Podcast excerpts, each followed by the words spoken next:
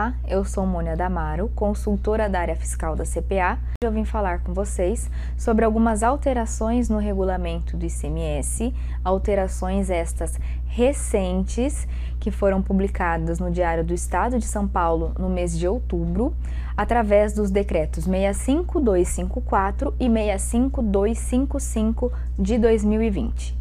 Esses dois decretos, além do decreto 65253, que eu também já falei num vídeo anterior, eles trazem alterações referente a benefícios fiscais, ou seja, anexo 1, 2 e 3 do regulamento do imposto. Essas alterações referem-se à prorrogação de benefícios, alteração na aplicação dos benefícios e também à revogação de algum deles. Eu trouxe para vocês no vídeo de hoje os mais importantes aspectos em relação a esses decretos. O primeiro dele o 65254 de 2020, ele trouxe uma alteração importantíssima no artigo 8 da parte geral do regulamento do imposto.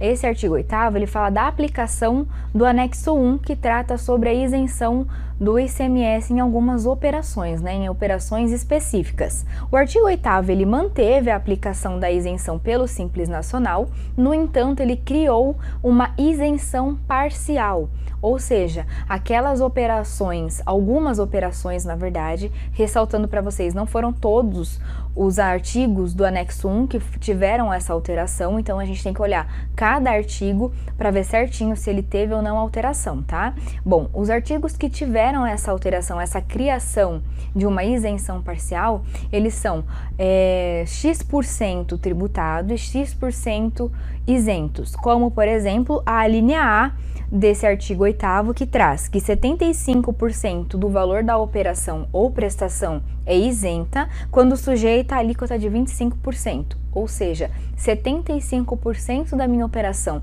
ela continua isenta, no entanto, eu vou ter que tributar 25% dela.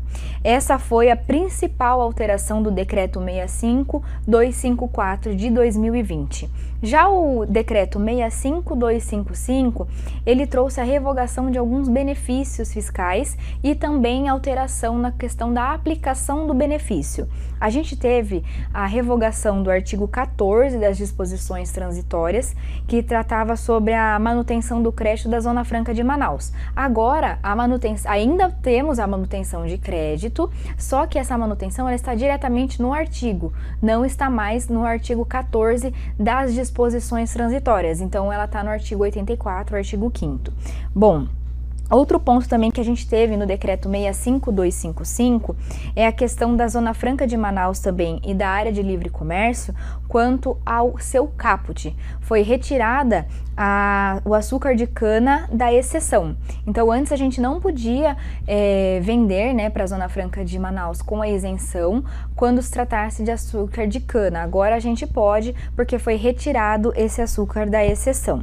A gente teve também uma outra alteração com relação a decretos específicos trazidos pelo, pelo decreto 65255 também. E por fim, a gente tem a vigência e a produção dos efeitos desses decretos. O decreto que eu falei anteriormente, o 65253, num vídeo anterior, ele produz efeitos a partir do dia 15 de janeiro de 2021. No entanto, o decreto 65254, ele começa a valer, né, a produzir efeitos a partir do dia 1 de janeiro de 2021. E o decreto 65255 a partir do dia 15 de janeiro de 2021. Então a gente tem dois, de, dois decretos respeitando o princípio da anterioridade, nonagesimal e anterioridade do regulamento do ICMS, e temos um decreto que é o 65254, não respeitando o princípio e entrando em vigor a partir do dia 1 de janeiro. Independente se isso é constitucional ou não, a gente trabalha com a legislação publicada. Então, como está publicado, a gente tem que começar a aplicar para não, não haver é, eventuais problemas com o fisco. Depois a gente discute judicialmente essa questão, né? Mas o preventivo é você aplicar essas mudanças a partir do dia 1 de janeiro, se a sua mercadoria, se a sua operação estiver abrangida por essas mudanças. É, eu ressalto a vocês, por fim, que o regulamento do ICMS ele já está atualizado com a legislação nova.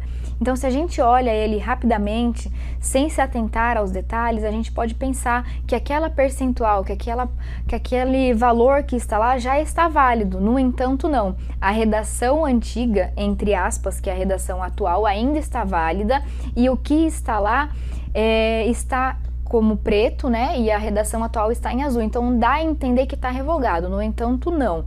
Isso é uma sacanagem, né? Porque se a gente olha rápido, a gente não percebe e acaba aplicando algo erroneamente. Então é bom a gente sempre se atentar, olhar devagar, porque eles colocam efeitos a partir do dia 15 de janeiro de 2021. Então é sempre bom a gente se atentar a esses detalhes. Muito obrigada e até a próxima.